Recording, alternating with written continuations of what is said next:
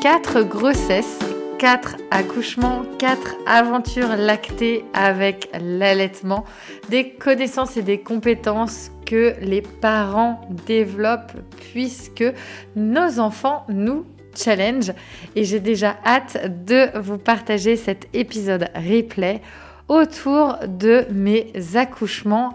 Attention, ça envoie du love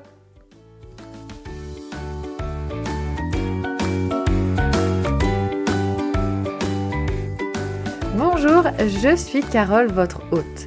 Bienvenue sur le podcast The Family Cocotte. Chaque jour, je t'accompagne pour l'organisation et la sérénité au quotidien grâce à ma formidable boîte aux merveilles.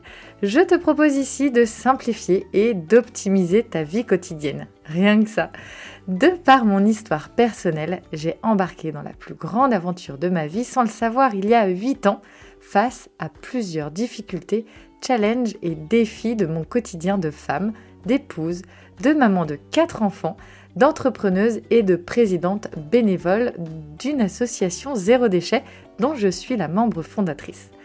De formation en esthétique cosmétique à des années passées dans la vente, rien à voir donc, mais il m'a fallu trouver du sens à mon quotidien. Et né de cette façon, The Family Cocotte.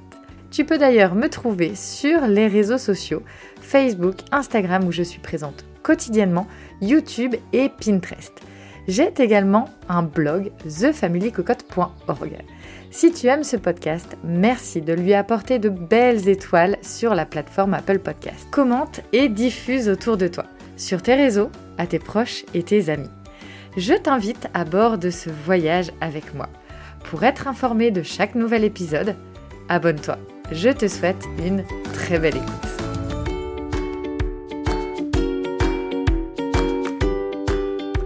Bonjour à toutes et à tous, ravie de vous retrouver pour ce nouvel épisode. Ça y est, le mois de juillet est bien là. On est euh, alors peut-être en vacances pour certains, peut-être pas encore en vacances pour d'autres, mais en tout cas, on est mercredi pour euh, celles et ceux qui m'écoutent en direct, enfin en direct, le même jour que la sortie du podcast. Et puis peut-être euh, dans un autre temps pour, pour mes, autres, euh, mes autres auditeurs, auditrices. Ravi en tout cas de vous accueillir sur euh, ce podcast, puisqu'en plus c'est vraiment les formats été que j'apprécie tout particulièrement parce qu'ils sont un peu plus personnels. Et je vous parle aujourd'hui de mes accouchements. Ben oui, quatre enfants, quatre accouchements bien différents et je trouvais important de pouvoir vous les partager. Attention, moment euh, love, émotion, tout ce que vous voulez. Euh, en tout cas, j'espère que ça permettra déjà de découvrir ce par quoi en fait euh, j'ai traversé ces, moments dans ma vie. Et puis aussi de voir les impacts que ça a pu avoir si vous me suivez depuis plusieurs euh, plusieurs semaines, plusieurs années sur les réseaux sociaux, euh, bah forcément, en fait, euh, ce par quoi on passe en tant que maman, ça nous impacte au quotidien et ça fait les personnes que l'on est aussi chaque jour qui passe. Donc vraiment, un moment inspirant, plein, plein de bonnes énergies, d'amour et puis aussi... pourquoi pas des astuces si vous voulez les prendre et si vous n'en voulez pas, et eh ben vous les laissez sur euh, la piste audio de ce euh, podcast. Ben, je vous souhaite une très très belle écoute et euh, juste avant de partir et de vous laisser avec le, replay, et eh ben, je vous invite à aller découvrir. J'ai créé un livret checklist euh, pour partir en vacances et se simplifier au maximum la vie. Donc euh, je vous mets directement le lien dans la description de cet épisode pour aller télécharger gratuitement ce livret qui est composé euh, vraiment de checklists très pratiques pour les petits comme pour les plus grand. Attention, c'est un outil du quotidien pour les vacances, pour partir tranquille et donc réussir à euh, être dans le flow des débuts de vacances. Allez, euh, je vous laisse avec l'épisode et je vous dis à la semaine prochaine. Bisous Hello hello, ravi de vous retrouver cette semaine dans ce nouvel épisode hors série de l'été. Alors pour commencer, je t'invite, si tu n'as pas écouté le premier épisode, à justement l'écouter. Je te le mets en lien de la description de cet épisode justement.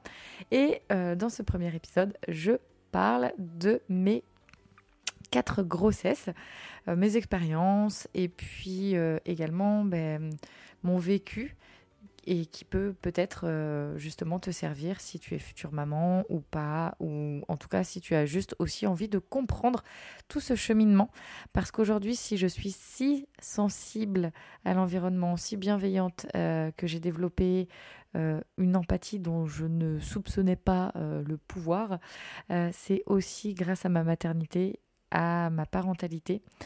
Et ça va bien au-delà, en fait, juste de la parentalité et de la maternité, puisque c'est euh, une des plus grandes aventures de ma vie. Et c'est ces aventures qui m'ont permis de me poser la question, et pourquoi pas, de réfléchir exactement à ce que moi je voulais, sans avoir à répondre en fait à des automatismes ou à répondre à ce que la société ou les gens autour de moi voulaient ou en tout cas me conseillait oh il faut pas faire comme ci ou il faut pas faire comme ça.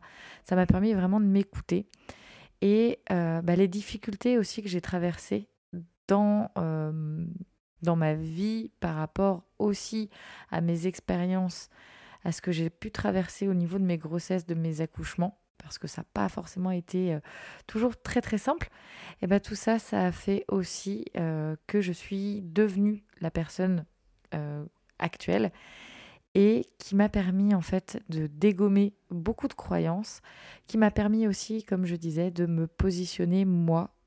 Qu'est-ce que je veux et qu'est-ce que je ressens? Ça m'a permis de mettre aussi en lien mes émotions avec euh, les valeurs dont je n'avais pas conscience, mais qui étaient en fait euh, bah, déjà là, mais que je ne développais pas.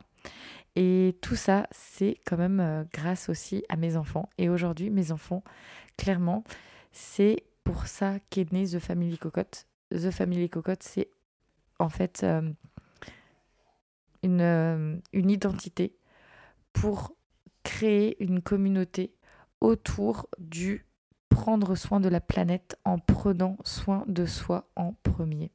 Et ça, pour moi, c'est très très important parce qu'en fait, c'est euh, un, un peu comme un écosystème. Quand on prend soin de soi, on peut prendre soin de sa famille, on peut prendre soin de son entourage et ensuite on peut prendre soin de l'environnement, de son environnement, mais aussi de la planète. Et tout ça, c'est un écosystème qui fonctionne très très bien quand on en a conscience et que l'on commence petit pas par petit pas à initier des changements vertueux pour prendre soin de soi en premier. Et vraiment, bah en fait, l'écoute de ses émotions, l'écoute de ses réels besoins par rapport à ses valeurs et à ses importants, c'est par là que commence en fait le respect et l'amour de soi, qui ensuite va pouvoir rayonner avec toi et autour de toi. Donc c'est vraiment magique. Enfin, c'est quelque chose qui est c'est insoupçonnable en fait. Et souvent lorsqu'on devient maman, on peut observer d'ailleurs quelques semaines après euh, l'accouchement, voire quelques mois, il peut y avoir une véritable transformation, des prises de conscience par rapport à certains sujets qui pouvaient ne pas nous intéresser soit spécialement avant. en tout cas, pour moi, ça a été ça. Et hum, il y a aussi cet euh, aspect de devenir responsable d'un petit être, d'une nouvelle personne en fait d'une euh, d'un futur euh, d'une future personne qui va devenir elle adulte. Euh, on, construit en fait cette personne. Et pour moi ça a été vraiment une révélation. Et j'avais pas conscience de ça dans le projet de ma maternité. J'ai pris conscience de ça le jour où j'ai accouché et que j'ai tenu ce bébé dans les mains. Et je me suis dit bah écoute tu fais partie de l'aventure maintenant. Et je te protégerai. Je te lâcherai pas. Je serai toujours là et on va, on va faire les choses ensemble du mieux qu'on peut, tous les deux. Et euh, bien sûr avec la cellule familiale, mais en tout cas, pour moi, quand j'ai tenu mes bébés euh, dans, les, dans les bras euh, les premières secondes de leur vie terrestre, ben clairement, c'est quelque chose qui a été très important pour moi. Et des fois, j'avais du mal à le sortir avec des mots, malgré, tu vois, j'enregistre des podcasts. Si tu me connais, euh, j'ai tendance à être très, très pipelette, à beaucoup parler. Et pourtant, à verbaliser, c'est quelque chose pour moi qui n'est pas évident. Et d'ailleurs, bah, mes, quatre, euh, mes quatre grossesses, j'ai eu du mal à verbaliser, à parler à mon bébé euh, qui était dans mon ventre. Par contre, je pensais énormément et hum, je faisais en sorte de faire passer des bonnes ondes, des ondes rassurantes, ou je faisais passer... Pour moi, pour moi en fait, j'arrivais à me connecter tellement intensément avec mon bébé que je pouvais le faire par la pensée. Voilà. Bah, en tout cas, euh, j'y crois fortement. Bon, après, euh, tout à chacun, mais euh, voilà, en tout cas, pour moi, c'était une, forme de communication pour moi. Donc, si par exemple tu es enceinte et que tu as du mal à parler à ton ventre ou à ton bébé à haute voix, c'est tout à fait ok. Moi j'ai quatre enfants et c'est quelque chose que j'ai toujours eu du mal à faire. Et par contre, je le faisais avec ma, petite voix intérieure et ça, c'est très très beau aussi et ça permet de, bah, connecter. Donc euh, c'est très très important. Alors, allez, on va parler euh, accouchement. Alors comme euh, je ne sais pas si tu as écouté, donc comme je disais, le premier épisode sur mes grossesses, mais très clairement, j'ai été très bousculée par l'aventure de, mes grossesses et notamment de mes accouchements. Puisqu'en fait, Malo, mon premier, mon premier bébé, que j'ai eu à l'âge de 24 ans est un bébé qui est né prématurément et euh, très clairement. Alors pareil, si tu es enceinte et que tu écoutes le podcast, euh, si, voilà, si tu es un petit peu, euh, je dirais, stressé ou s'il y a des choses comme ça qui peuvent être angoissantes pour toi, c'est pas spécialement peut-être un épisode euh, qu'il faut écouter là tout de suite. je te dirais peut-être de, de l'écouter un peu plus tard parce que moi j'ai eu des difficultés en fait euh, avec euh, la prématurité, un accouchement code rouge. Voilà, je continuerai un peu plus tard à, détailler. Mais en tout cas, voilà, je, sais qu'on peut être très vulnérable et touché au plus profond de soi quand on est enceinte parce que parce qu'on s'ouvre en fait davantage au monde et on se sent peut-être plus fatigué, plus vulnérable. On a peut-être euh, des peurs qui sont beaucoup plus intenses aussi. Moi, ça m'est arrivé, notamment euh, pendant la grossesse euh, d'Eden. Moi qui suis beaucoup tournée sur... Enfin forcément, je travaille beaucoup dans l'environnement, donc je vois énormément d'informations sur l'environnement qui ne va pas très bien, faut dire quand même les choses. Et, hum, en fait, plus le confinement, plus toutes ces nouvelles sur l'environnement qui ne va pas bien, plus, plus, plus, euh, j'ai fait deux grosses crises d'angoisse. Et je, je sais, voilà, j'étais enceinte et je pense que le fait d'être enceinte a joué aussi euh, énormément sur ces deux crises d'angoisse qui m'ont prise en pleine nuit, comme ça, un peu, un peu de panique. J'avais les larmes aux yeux, enfin, j'étais vraiment pas bien. Et j'ai pris conscience aussi à ce moment-là de la fragilité aussi de la femme enceinte. Et ça, c'est arrivé à la quatrième grossesse, hein, comme quoi. Euh, de la fragilité de la femme enceinte euh, au niveau psychique et au niveau émotionnel.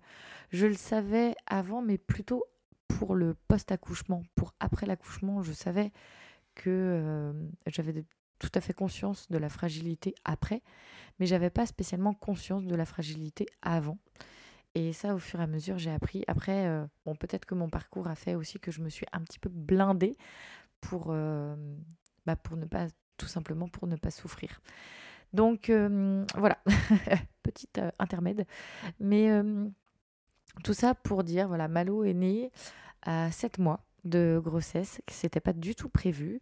Ce petit chaton a décidé de euh, d'arriver en fanfare, puisqu'en fait, euh, très clairement, pour la petite anecdote, je me souviendrai toujours, c'était, euh, je crois que c'était même, eh, ça, ça, va peut-être te faire rire, mais je crois qu'il y avait un euro, ouais, ça devait être l'euro du foot en 2012. Et, et puis à cette époque-là, on avait encore une télé dans notre chambre d'ailleurs. Et du coup, monsieur Cocotte, Thomas, regarde le match de foot, il s'endort, moi aussi, et euh, bah, la télé tourne encore. Et là, en fait, je me réveille, ça va pas, ça va pas bien. Euh, je me réveille, je soulève la couette, euh, une je fais une hémorragie. Très clairement, je fais une hémorragie, je me lève, je vais aux toilettes et là, j'entends, je. Bon. Et c'est ce qu'on appelle le bouchon muqueux. Alors le bouchon muqueux, bon, je ne vais pas détailler, mais en gros, c'est un petit peu bah, comme un, bouchon qui, qui est au niveau du, du col et qui part naturellement à bah, soit le jour quelques heures avant l'accouchement, soit quelques jours ou quelques semaines, enfin en tout cas voilà. Mais c'est plutôt, on le perd plutôt vraiment en fin, en fin de grossesse. Et en fait, je vais aux toilettes, le bouchon muqueux qui part. Et, et, en fait, je fais une hémorragie. Je, je, et bizarrement, je panique pas du tout. Je prends mon téléphone, j'appelle le SAMU. Et là, l'anecdote de fou, quoi. Je m'en souviens comme si c'était hier et ça fait déjà 9 ans. ça ne me rajeunit pas. Mais euh, et en fait là j'appelle le SAMU, ils me disent bah écoutez, on envoie une ambulance mais euh, le SAMU, euh, le médecin que j'ai au téléphone me dit mais vous êtes la personne qui accompagnait la, la, dame qui fait l'hémorragie. Je dis ah non non non, c'est moi. Ah bah madame vous allez poser le téléphone, je vais envoyer une ambulance chez vous. Vous allez vous demandez, vous avez quelqu'un à la maison, je dis oui, vous allez demander à cette personne de vous préparer des affaires et vous, vous allez calmement aller vous allonger euh, dans un canapé ou dans votre lit et on va venir vous chercher. Et là, euh, bah en fait, je raccroche, je vais chercher Thomas, je le secoue un petit peu, en genre euh, réveille-toi. et là, non, mais t'inquiète pas, je regarderai le reste du, match de foot demain. là, je lui dis, non mais Thomas, euh, je te parle pas du match de foot. je te parle de euh, là, il y a la SAMU qui va arriver. Donc là, bon, bah, tout de suite, branle-bas de combat. Quoi? Qu'est-ce qui se passe? Donc euh, Et c'est à ce moment-là, en fait, au bout de, je sais pas, 5, 5 bonnes, 5, 5, 10 minutes, que je commence un peu à m'affoler. en plus, on a notre chien FIFA à la maison qui commençait vraiment à tourner vraiment autour de moi. Euh, qui commençait à me lécher les pieds. Enfin, il, était un peu tout fou. Alors je lui disais, eh, euh, laisse-moi un petit peu là. Donc on a mis le chien. Euh, voilà, on lui a dit de rester assis à côté de moi pour pas non plus l'affoler parce que bah, c'était, c'est quand même important aussi. Enfin, en tout cas pour nous, c'était important. Et bon, bah, le SAMU est arrivé. Ça va parce qu'on habitait genre à 10 minutes de l'hôpital. Mais à ce moment-là, je, percute euh, pas vraiment ce qui se passe, quoi. Et j'arrive à l'hôpital, euh, donc forcément en ambulance et tout, enfin voilà. Et donc prise en charge hyper rapidement. Euh, vous êtes à combien de semaines? Alors là, bah, en plus première grossesse, j'en sais rien moi, combien de semaines je suis. Enfin voilà, j'avais quand même pris tout mon dossier. Et puis là, la sage-femme, enfin la sage-femme qui, qui, était de garde ce, ce soir-là, euh, me dit Ah non, mais madame, euh, bah, vous êtes en train d'accoucher. Comment ça? Je suis en train d'accoucher. Mais c'est pas possible en fait. Euh, je suis à 33 semaines. Enfin, c'est pas du tout possible. Mais en fait, monsieur Cocotte n'était pas avec moi dans l'ambulance. Il, il, a suivi en voiture. Et quand la sage-femme m'a dit ça, j'étais toute seule en salle d'accouchement. Et là, je me suis dit Mais Enfin, dans quoi on s'embarque? Et en fait, je suis rentrée dans une genre de, de capsule euh, euh, temporelle où tout, tout s'est arrêté, tout est devenu euh, assez flou. Et après, Thomas est arrivé. Et très clairement, on est arrivé, on lui a dit, enfin ça après, il m'a, il m'a répété, bah écoutez, dépêchez-vous, votre femme est en train d'accoucher. Et là, on savait pas du tout dans, dans quoi on s'embarquait parce que très clairement, on ne nous a pas du tout expliqué le, ce qui allait se passer après l'accouchement. Donc euh, Malo est né très rapidement, très très rapidement. Et en fait, moi, pourquoi Malo est né aussi rapidement? C'est aussi parce que pour moi, j'avais cette euh, croyance que les contractions devaient faire mal pour euh, travailler. Sauf que j'ai appris bah, un petit peu euh, trop tard, tardivement, mais j'ai appris quand même que les contractions pouvaient être des contractions de travail, mais sans spécialement faire très très très mal. Ça peut être des contractions de travail qui sont un peu dérangeantes, mais qui ne font, enfin, on n'est pas, on n'est pas plié forcément avec des contractions de travail. Tout dépend de, bah, de chaque corps. Et en fait, mon corps, lui, ben plutôt, il, est plutôt cool, je dirais, avec moi. C'est que le tout, le travail, en réfléchissant avec du recul, en fait, le travail a commencé à 14h et j'ai accouché à 11h le soir, enfin à 23h. Donc avec du recul, fait mon corps m'a envoyé des signaux, mais j'avais des croyances qui étaient tellement imprimées, imprégnées en moi que les contractions de travail, ça faisait mal. Ben, je me suis pas rendu compte qu'en fait mon corps s'était mis en travail. Je, ça me dérangeait. Euh, euh, je, voilà, je sentais un peu travailler, mais bon, des fois à 7 mois, on, on peut se dire, ok, bon, bah, ça travaille un petit peu, quoi. Et, euh, et en fait, euh, l'accouchement se passe super bien. On me met des corticoïdes. Euh, non, Malo a même pas eu de corticoïdes parce que ça a été tellement vite qu'il a pas eu le temps. Et donc, je suis arrivée genre à, je pense à 22h et à 23h, 23h30, Malo était arrivé.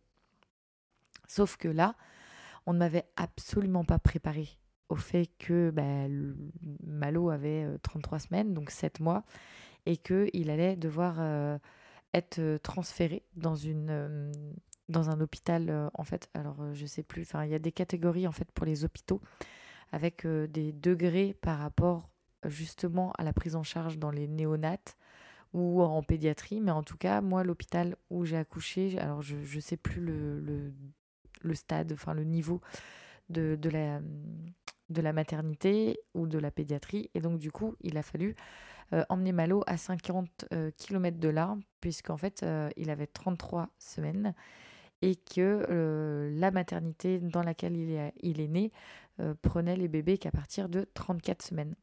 Donc il est parti en couveuse et, et là, bah, tout s'arrête. on vous fait les soins post-accouchement dans la salle d'accouchement, qui d'ailleurs, bah, en fait, j'ai eu énormément mal à ce moment-là. On parle souvent des violences, euh, enfin des violences euh, obstétricales, notamment euh, bah, après l'accouchement.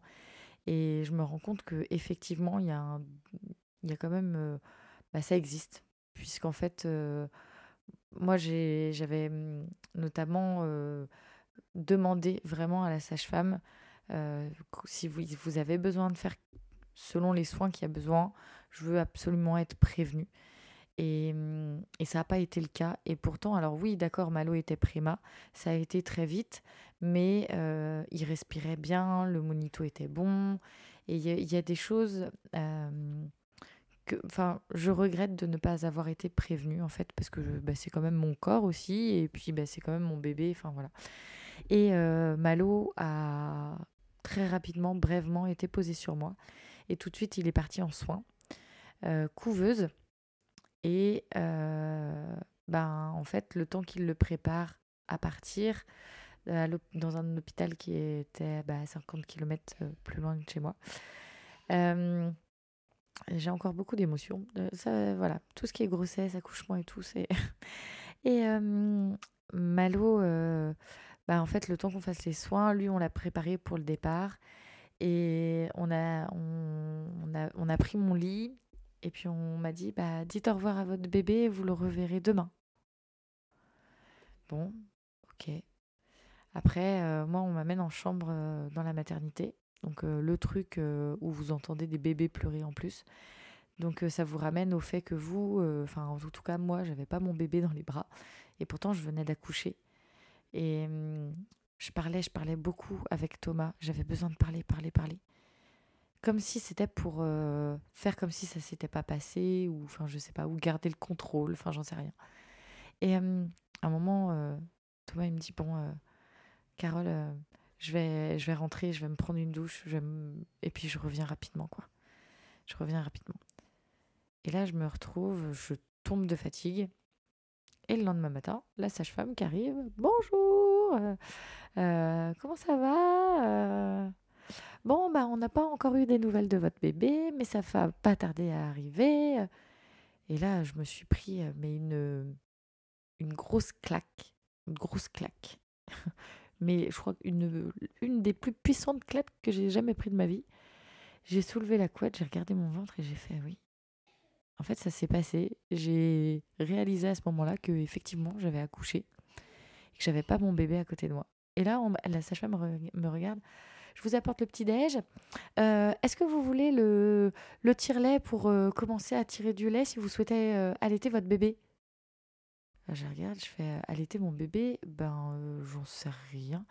Bon, bah, je vous amène le tire-lait, puis je vous expliquerai brièvement. Et, et, puis, si vous voulez mettre en place, et eh ben, c'est possible, c'est possible, même si votre, votre bébé est en néonate, il n'y a, pas, y a pas de souci. Et puis, je vais essayer de voir comment on peut vous transférer si c'est possible aujourd'hui. Et là, mais l'angoisse, je me suis dit, non, mais sérieux, moi, s'ils ne me sortent pas de cette maternité, je vais, bah, n'importe quel moyen, dans la maternité où mon bébé est en néo, enfin, dans le service néonate. Quoi. Et, et en fait, à ce moment-là, on se rend compte qu'on passe vraiment, moi j'appelle ça le mode survie. On passe un peu en mode survie où le cerveau fait le tri. On... Il y a beaucoup de choses, enfin moi je me souviens même plus de qui, qui m'a appelé par exemple pour me féliciter. Ça c'est quelque chose qui est passé à la trappe. En fait je me souviens surtout, c'est euh, de regarder, si il m'avait fait une photo à la maternité, euh, de regarder cette photo et de me dire mais c'est mon bébé quoi. Et quand je suis arrivée, donc le jour même, mais c'était l'après-midi, donc euh, j'avais accouché euh, 23 heures et j'ai dû arriver en début d'après-midi, donc euh, oui, plus de, plus de 12 heures après mon accouchement. on m'a emmenée dans ma, dans ma chambre de maternité. Et puis là, on me dit, bon, bah écoutez, est-ce que, est que vous voulez voir votre bébé? Ben oui, donc on, on, me monte parce que je ne pouvais pas marcher, donc j'étais en fauteuil roulant on me monte euh, à la néonate, dans le service de néonate, donc avec les couveuses. Et là, vous entrez dans un monde absolument euh, aussi extraordinaire que qu'anxiogène. Enfin, je sais pas comment expliquer. Euh, c'est pas du tout des choses auxquelles on est préparé. En fait, on nous prépare absolument pas en tant que futurs parents à vivre la prématurité, la prématurité, pardon. Et en fait, euh, d'avoir toutes ces couveuses, toutes, euh, toutes ces machines, des fois qui bipent, des respirateurs, euh, des lumières bleues, enfin. et là, on, vous entrez dans une bulle où en fait tout est très feutré au niveau du son. Enfin, moi, je sais que le service néonat où, où Malo a été était extraordinaire. Et là, on, va, on commence à vous bah, vous expliquer bah voilà votre bébé. Et là véritablement je me suis quand même sentie un peu portée par le personnel de néonat plus que par le personnel de la maternité parce que euh, enfin du service mater euh, parce que personne m'avait expliqué euh, ce que j'allais voir enfin comment comment était mon bébé dans cette couveuse. Et en fait il avait des petits pages des petites lunettes pour pour respirer. Et j'ai posé ma tête contre la couveuse.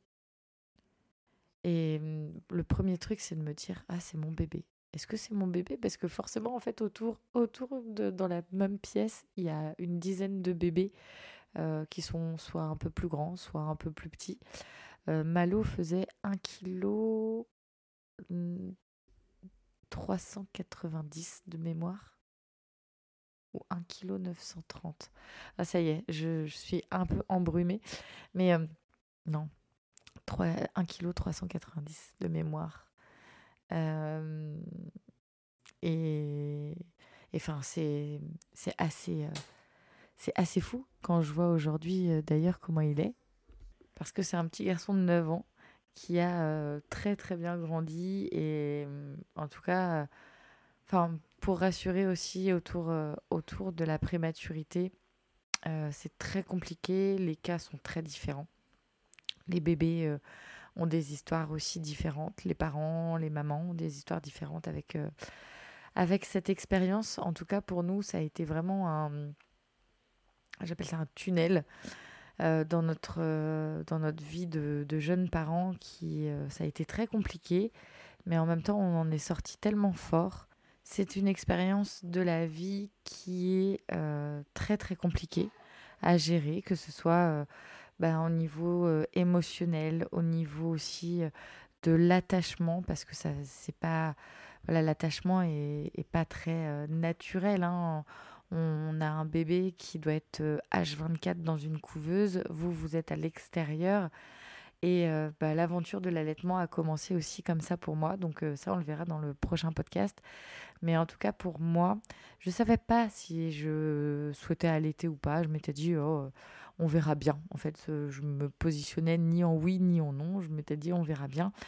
Et très clairement, le fait euh, d'avoir ce bébé en couveuse et de me dire, en fait, le seul lien direct que je peux avoir avec lui au maximum, c'est euh, le fait de lui donner mon lait, de lui donner, euh, en tout cas pour moi à ce moment-là, euh, c'était le meilleur de ce que je pouvais lui donner. Et je passais mes journées, mes journées, la main dans la couveuse, la tête contre la couveuse, et je dormais comme ça. Et souvent on me disait, mais madame, allez vous reposer dans votre chambre. Et très clairement, c'est impossible en tant que maman. Et, et, quand je voyais certaines femmes autour de moi qui euh, avaient leur bébé en couveuse et qui, elles, avaient déjà quitté la maternité parce que euh, bah, la maternité garde pas les mamans euh, au-delà d'une dizaine de jours. Donc ça, il faut le savoir, quand on a un bébé qui est prématuré, on peut rester une dizaine de jours en fait dans le service maternité. Après, moi par exemple, quand Malo a eu 34 semaines, on a changé d'hôpital. On est retourné dans l'hôpital dans lequel j'ai accouché, qui est un niveau en fait en dessous de la néonate, avec quand même un service pédiatrique. Et à partir de là, en fait, Malo est resté encore 15 euh, jours en couveuse et on est ensuite passé en chambre kangourou. Et là, je peux vous dire que j'ai jamais été aussi heureuse d'habiter à 10 minutes d'un hôpital. Euh, j'imagine même pas la galère totale des parents qui habitent à euh, une heure ou une heure et demie de l'hôpital le plus proche euh, lorsque, leur bébé doit rester, en couveuse. Enfin, ça, a été très compliqué. Et ce que je trouve anormal, c'est de ne pas avoir eu les bonnes informations, je dirais, du côté administratif par exemple sur le fait que euh, je pouvais demander un report de euh, mon congé euh, maternité par rapport justement au fait que mon bébé, enfin, alors je sais plus exactement parce que il y a en plus des choses entre temps qui ont changé au niveau des, des droits, au niveau de bah, moi j'étais euh, affiliée à la, à la sécurité sociale. Donc ça, je sais qu'il y a eu des choses qui ont changé depuis. Enfin, ça évolue et tant mieux. Mais j'avais, il y a beaucoup de choses dont j'avais pas, euh, j'ai pas eu connaissance. J'ai pas eu connaissance non plus. ça, j'ai eu connaissance bien plus tard de l'association SOS Prima.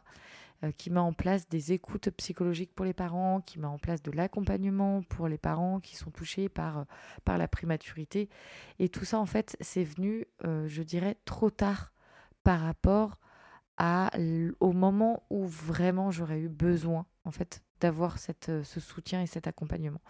Donc pareil, au niveau de l'association, je mettrai le lien de leur site internet dans la description du podcast. Ah, donc c'est SOS Prima et c'est une association qui fait énormément aussi pour euh, faire bouger les lignes dans euh, les services de néonat, dans les services de pédiatrie par rapport à la prise en charge des, euh, des bébés et aussi des parents dans, bah, dans cette expérience de la vie parce que ça reste une, une expérience qui, euh, qui est pas facile, il faut le dire, mais en tout cas, pour ma part, qui m'a euh, tout de suite, euh, enfin en tout cas, ça m'a fait énormément grandir.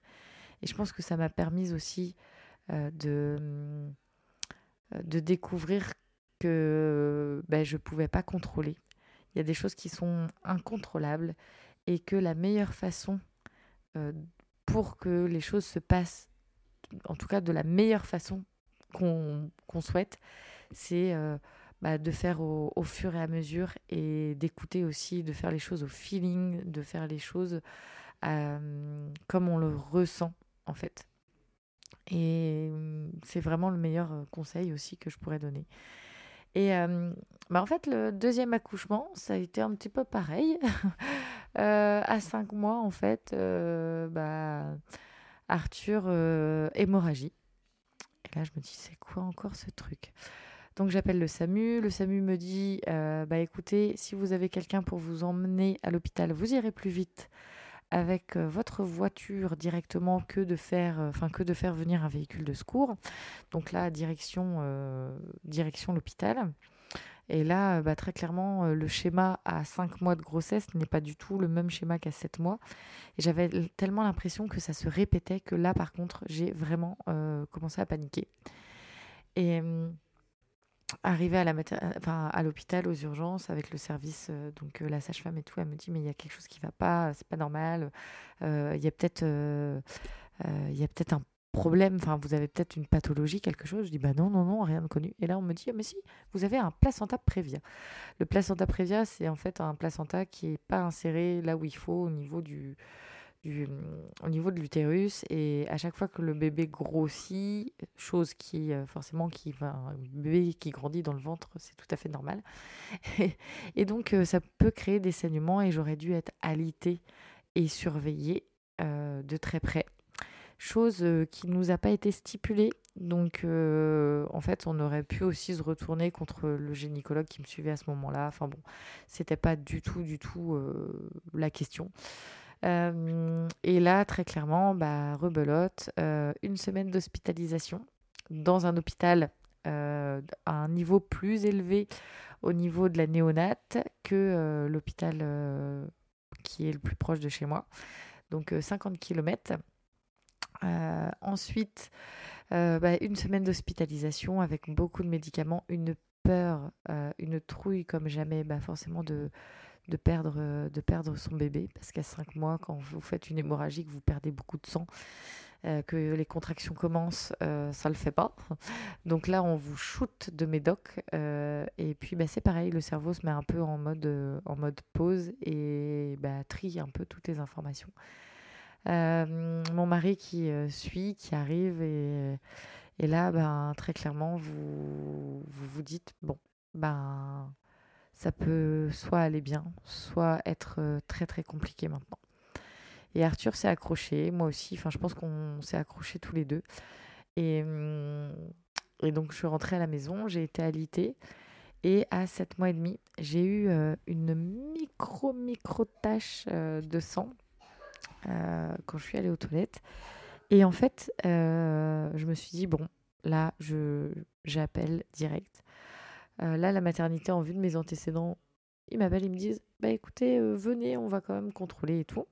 Donc mon mari m'amène. Et là, la sage-femme et la gynécologue euh, qui, est, qui était de garde, puisque c'était c'est toujours le soir.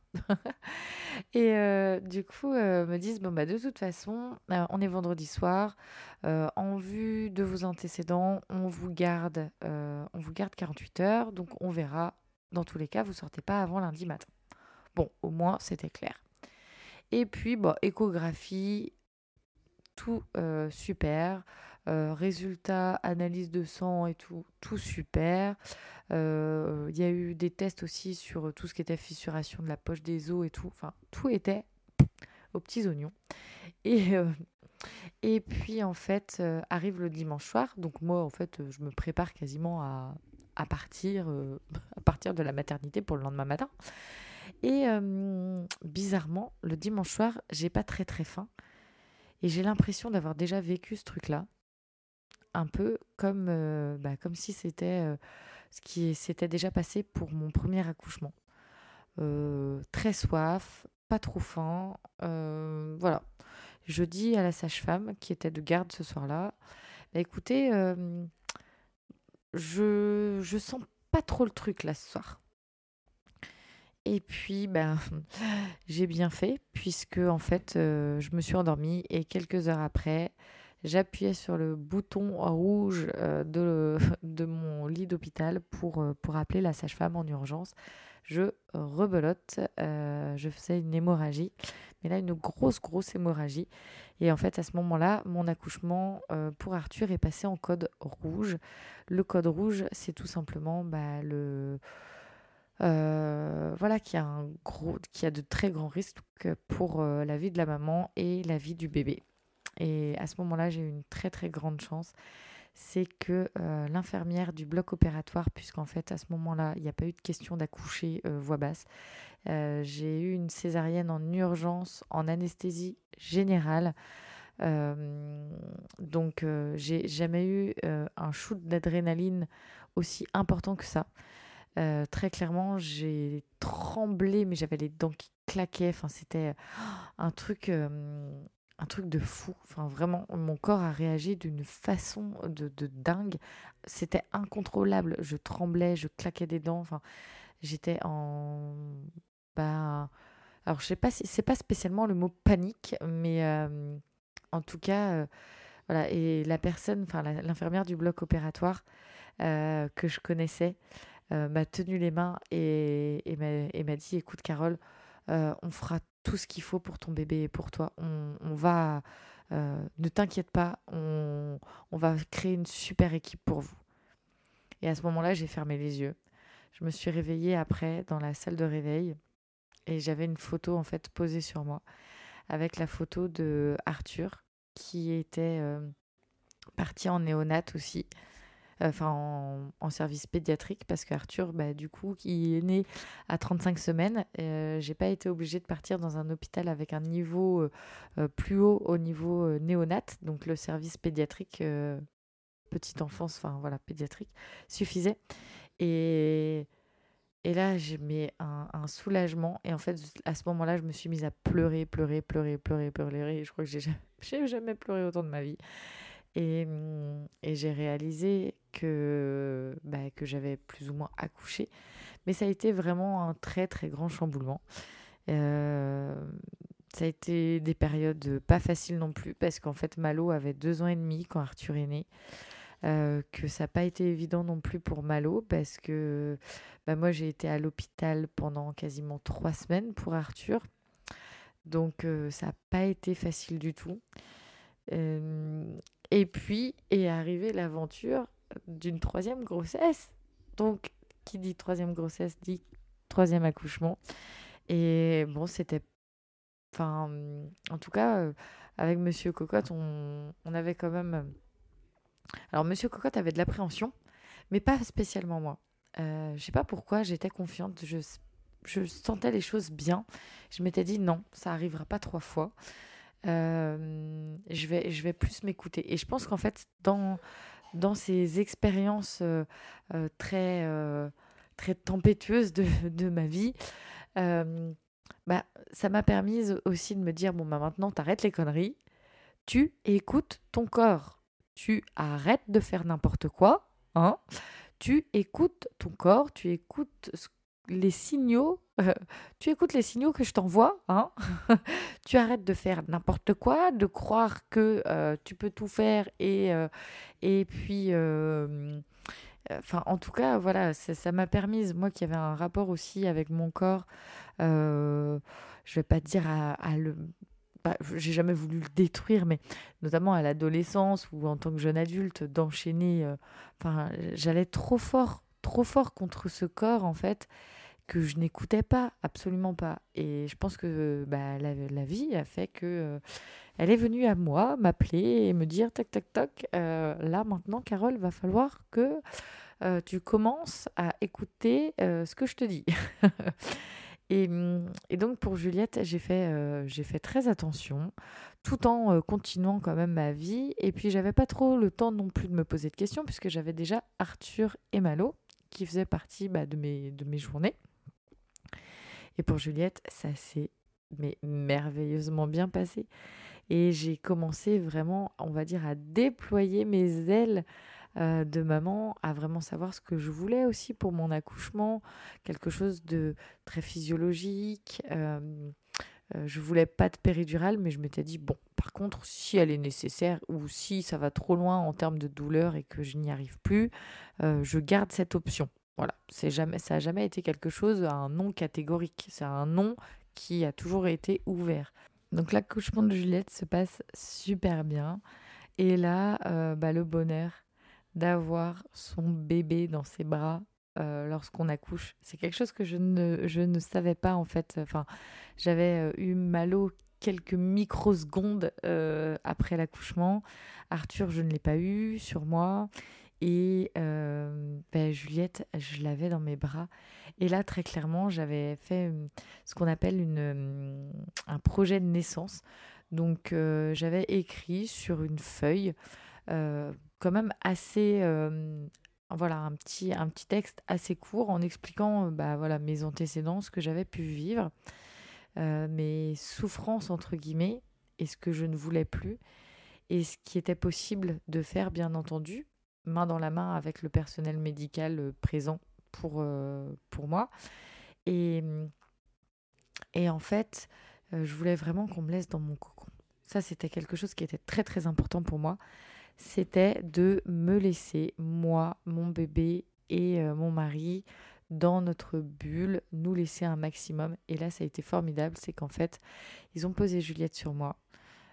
et à partir de là, bah, en fait, ils nous ont laissé, euh, je crois qu'on est resté trois heures dans la salle d'accouchement, euh, tout seul, avec Juliette. je me souviens même, on s'est euh, presque, enfin, je crois que oui, de mémoire, on s'est endormis tous les trois.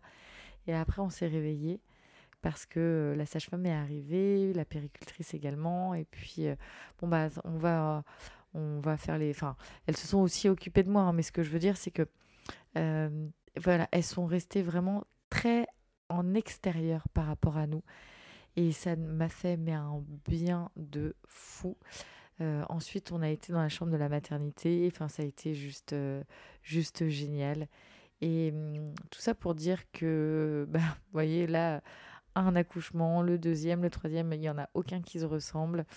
Et hum, bah, on n'est pas du tout, en fait, il n'y a, y a rien qui, qui peut être dans le contrôle vis-à-vis de l'accouchement. Il faut aussi renouer avec euh, cet état euh, très primaire, très primitif de notre corps, parce qu'en fait, on est programmé, nous, euh, les femmes, justement à donner la vie. Et je pense que à toujours être dans le côté euh, euh, faire, faire, faire, le côté où on est toujours très connecté à notre pensée, à notre cerveau, à, à toujours anticiper, être dans l'organisation, etc. On en oublie en fait euh, d'être plutôt sur le sur l'écoute, bah, l'écoute de son corps et sur le lâcher prise total. Et l'accouchement, moi pour Juliette, j'ai eu un accouchement physiologique, euh, donc euh, sans péridurale. D'ailleurs, pour Malo, hein, j'ai pas eu de péridurale puisque déjà c'était trop tard. Mais euh, pour Juliette, j'ai pas eu de la péridurale. Et en fait, là où je me suis rendu compte, c'est que il y avait un véritable besoin de lâcher prise total.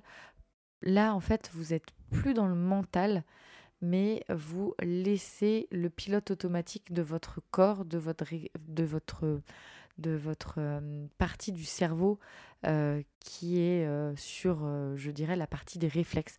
C'est un peu comme pour respirer, on n'a pas besoin de réfléchir. Et ben je dirais que pour accoucher, c'est un petit peu, enfin c'est même pas un petit peu, c'est carrément ça c'est qu'en fait votre corps, il sait mieux que votre cerveau ce qu'il a besoin de faire. C'est assez fou, mais c'est exactement, euh, exactement la vérité vraie. Enfin, c'est voilà, on est programmé euh, pour pour donner la vie, et ben en fait euh, notre notre corps, c'est très clairement qu'est-ce, quel quel est le meilleur pour pour soi à ce moment-là. Hum, et, on a tendance à tellement rationaliser, à tellement faire euh, d'une certaine façon. Et posez-vous la question toujours, pose-toi la question de et pourquoi pas. Si toi, tu as envie de te mettre euh, dans une certaine position pour accoucher, par exemple, eh ben, pourquoi pas, en fait? Pourquoi pas? C'est à toi de décider avec, euh, avec la personne qui t'accompagne le jour de l'accouchement. Enfin, voilà, c'est à toi de décider. C'est toi qui accouches, c'est ton corps. Donc euh, très clairement, il n'y a que toi qui sais exactement ce dont tu as besoin. Et pour Eden, bah là, ça a été bah, doublement magique. C'est que Eden bah, j'ai voulu. Euh, enfin, ça aurait été moi, je pense que j'accouchais à la maison. Mais euh, Monsieur Cocotte s'était pas du tout rassuré et pas du tout OK pour ça. Donc euh, j'ai dit OK. Par contre, je voulais la salle, ce qu'on appelle la salle nature, avec le moins de choses médicales possible. Je me suis dit, bon, j'ai trois enfants. Ça va le faire. Ça va le faire. Maintenant, je veux, je veux pas la péridurale je vais faire les choses, je vais écouter mon corps. Et en fait, j'ai vraiment, véritablement lâché prise pour Eden. Je me suis écoutée et très clairement, euh, le, bah, c'est pareil. Mais Juliette, ça a été à peu près pareil. En fait, j'ai commencé quand j'ai pris conscience qu'il fallait que j'écoute mon corps. Déjà, j'ai pris euh, énormément conscience du moment où le vrai travail avait commencé. Donc euh, toujours en général 10-12 euh, heures avant, euh, avant l'heure d'accoucher. Et souvent c'est, on va dire, les 3-4 dernières heures avant l'accouchement où vraiment je commence, en tout cas pour ma part, moi c'est comme ça que mon corps réagit, que je commence à avoir des contractions douloureuses et très dérangeantes. Et alors et là où c'est l'apothéose, comme beaucoup de femmes, c'est la dernière heure avec euh, voilà, les différentes phases euh, bah, physiologiques de l'accouchement que euh, j'ai vraiment apprises. Alors, j'ai pas appris par cœur, hein, mais j'ai vraiment posé les choses. Je savais en fait où aller et j'ai travaillé beaucoup, beaucoup sur l'aspect de la visualisation de ce que je voulais, etc. Et je pensais pas du tout accoucher de cette façon, mais en fait, j'ai accouché avec un ballon, mais j'étais pas sur le ballon, je prenais le ballon dans mes bras.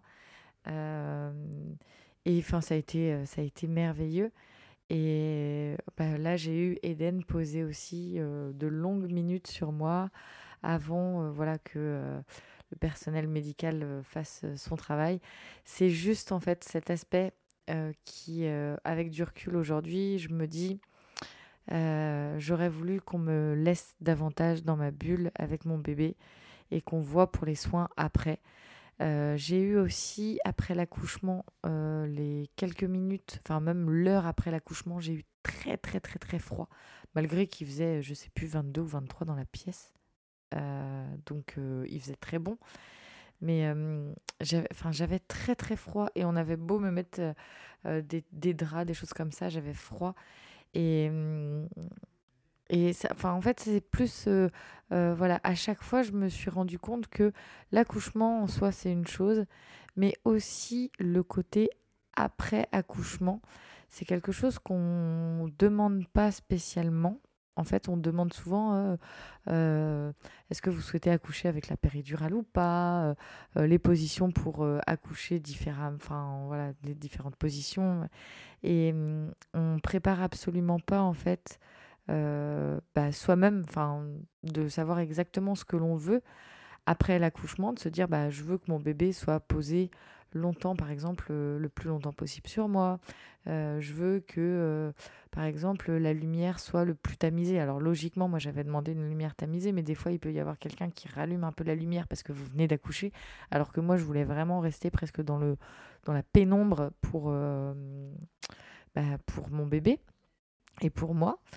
Et, euh, et bah, tout ça, en fait, le fait de le, de le noter aussi dans le projet de naissance, c'est très important parce que du coup, vous embarquez l'équipe médicale avec vous en espérant qu'elle adhère à votre projet de naissance. C'est qu'en fait, euh, bah, très clairement, logiquement, je dis bien logiquement, et c'est aussi pour ça que bah, il y a une prise, une réelle prise de conscience autour justement de, bah, la prise en charge des, femmes euh, au niveau de, tout ce qui est euh, gynécologie et obstétrique. Sur justement la partie où bah, logiquement c'est quand même la femme enceinte, la femme qui accouche, qui, euh, je vais pas dire tient les rênes de son accouchement, mais c'est tout à fait ça. En fait, le personnel soignant est là pour accompagner. Il n'est pas là pour, euh, euh, pour donner des directives, en fait. Il est là pour accompagner. Mais je pense aussi qu'on a beaucoup peut-être, alors c'est pas infantilisé, mais on a, je pense, beaucoup aussi mis en fait l'accouchement sur le côté très très médical. Donc en fait, on a l'impression que on va la, que nous en tant que femmes, enfin moi en tout cas, mon, premier accouchement qui s'est euh, bon un petit peu euh, déroulé euh, comme je pouvais pas le prévoir, mais on se repose. Enfin en tout cas moi pour ma part, je me reposais beaucoup sur le côté médical en me disant bah eh, de toute façon euh, j'ai pas grand chose à faire. On va m'embarquer dans le truc et puis je vais suivre les directives, quoi. Euh, parce qu'on est, on est habitué comme ça. Et bah, aujourd'hui, avec mes, mes quatre accouchements, je peux dire que c'est tout l'inverse, en fait c'est tout l'inverse, sauf que bah, il faut quand même euh, bah, forcément se poser les questions, parce que euh, se poser les questions, préparer, euh, moi j'ai fait beaucoup d'hypnose, j'ai fait beaucoup de visualisation, beaucoup de respiration, enfin, il y a la connaissance de soi, la connaissance de son corps, et en fait, très clairement, les choses, ces choses-là dont on a précieusement besoin le jour de son accouchement, on peut en avoir précieusement besoin tout le long de sa vie. Et je trouve dommage euh, que, en gros, que ce soit presque pas une, matière d'enseignement en fait, parce que parce que la connaissance, la connaissance de soi, la connaissance de la confiance en soi aussi, tout ça c'est hyper important, vraiment. Et, malheureusement, je trouve que c'est, euh, ça a été mis trop longtemps de côté. Alors ça revient énormément, mais, euh, mais c'est important. Enfin, voilà, que ce soit pour l'accouchement, pour l'allaitement. Enfin, moi j'ai vu énormément de, bah, de d'expériences euh, s'arrêter que ce soit par exemple, notamment là j'y pense, une expérience d'allaitement s'arrêter parce que par manque de confiance en soi ou par par euh, peur de regard des autres ou par des réflexions qui font que bah, la maman est complètement désemparée et, euh, et puis bah, se, se perdre en fait dans, dans ce côté négatif et, et perdre confiance en elle au point de ne, ne plus s'écouter enfin, ne plus s'écouter elle-même en fait. Et pour l'accouchement, c'est un peu pareil. On, est tellement vulnérable à ce moment-là, à, à l'instant T, euh, moi je sais que là par exemple pour Eden c'est la première fois et c'est le quatrième accouchement où clairement j'ai dit à mon mari écoute moi à ce moment-là je serai déconnectée je serai plus là. C'est toi qui vas faire la passerelle entre euh, entre moi qui accouche et le personnel médical. C'est toi ma passerelle. Je veux que en gros tout passe par toi et s'il y a des questions à poser c'est toi euh, tu, à ce moment-là, moi, c'est un peu comme si j'étais pas là. Tu me laisses dans ma bulle. Euh, je sais, euh, je vais savoir ce que j'ai à faire. Si je te demande quelque chose, il faut que tu puisses réagir tout de suite avec le personnel médical autour. Mais voilà, tu es, tu es ma passerelle avec, avec le monde extérieur. Et, et, très clairement, ça a super bien fonctionné. Parce qu'en fait, la personne qui vous accompagne, c'est souvent une personne que vous aimez une personne proche. Et enfin, voilà, moi, c'était mon mari. Et, et il arrivait, euh, on a préparé ça ensemble. Et il savait exactement ce que je voulais. Il savait exactement ce que je ne voulais pas. Et donc, il a tout de suite euh, aussi euh, abordé des choses. Par exemple, lorsqu'ils ont voulu couper le cordon de Eden, ils ont expliqué Enfin, il a tout de suite expliqué Ah non, non, non, euh, coupez pas le cordon tout de suite.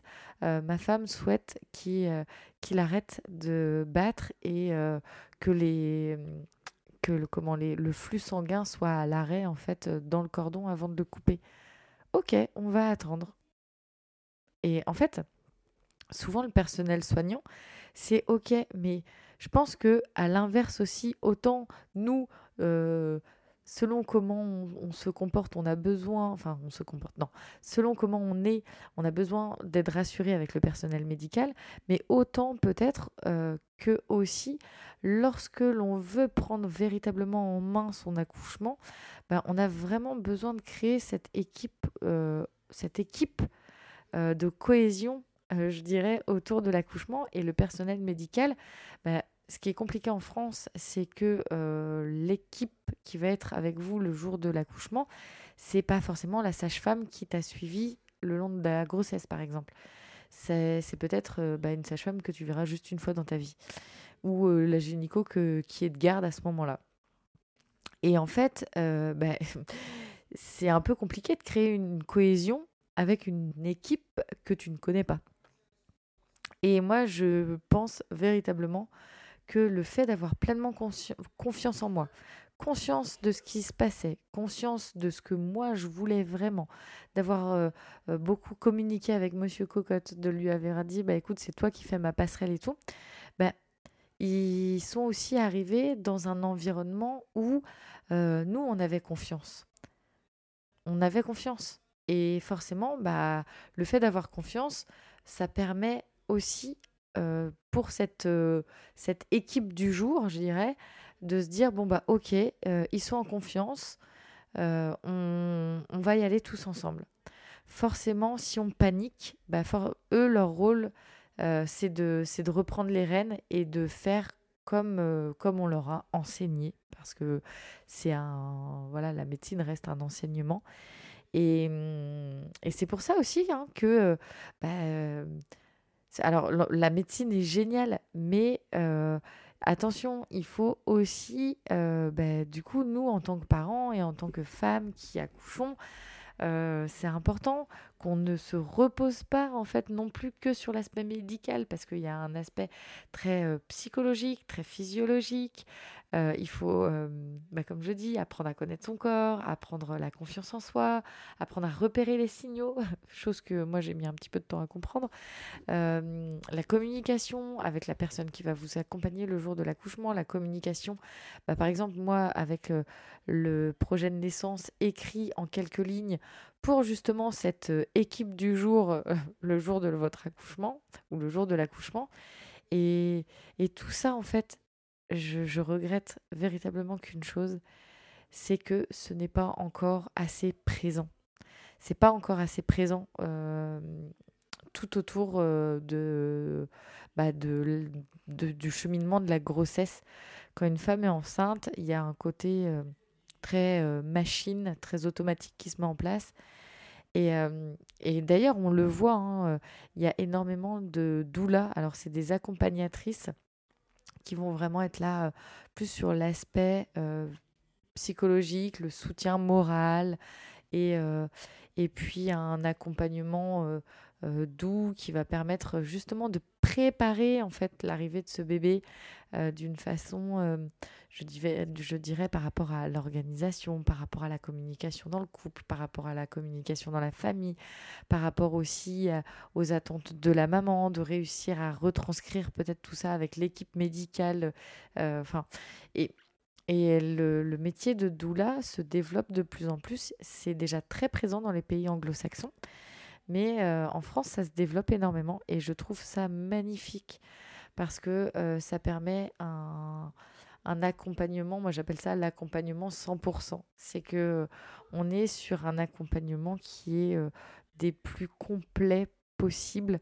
On n'est pas que sur le médical, on, va vraiment accompagner la maman euh, bah, sur toutes les différentes facettes que la grossesse et tout ce que l'accouchement aussi avec bah, des fois ses doutes, ses angoisses ou ses peurs. Enfin, moi, même pour Eden, hein, mon quatrième bébé, oui, j'ai eu des angoisses, oui, j'ai eu des peurs. Ça fait partie du cheminement, en fait.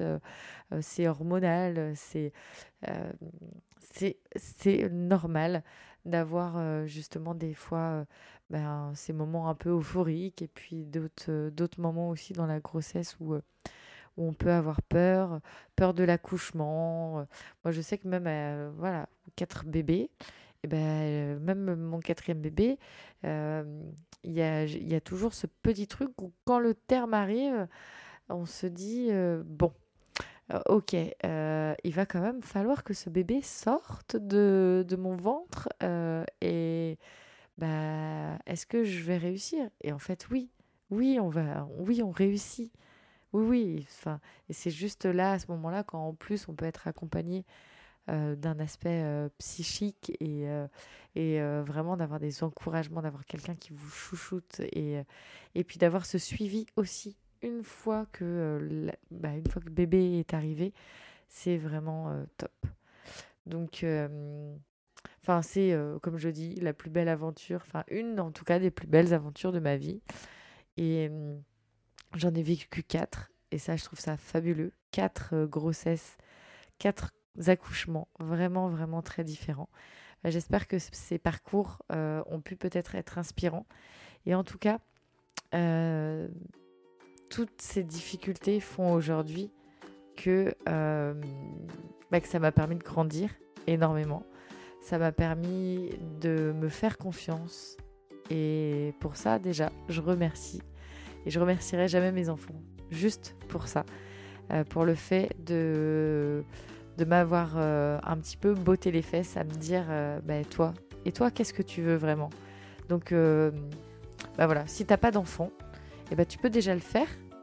Toi, là, maintenant, qu'est-ce que tu souhaites vraiment pour, pour toi, pour ton avenir? Quel projet tu as envie d'avoir? Et pas besoin d'attendre d'avoir des enfants pour, pour en tout cas écouter ton, écouter ton intuition, écouter ton corps et, euh, t'écouter. Voilà le, plus beau des messages de la parentalité. On se retrouve la semaine prochaine pour euh, un épisode sur l'allaitement. Et puis, euh, ce sera aussi un épisode invité, donc j'ai hâte de partager. Bah, hum, pour le podcast, d'ailleurs, vraiment, ça m'encourage énormément dans, ben, dans mon travail et dans tout ce que je partage avec toi et avec vous.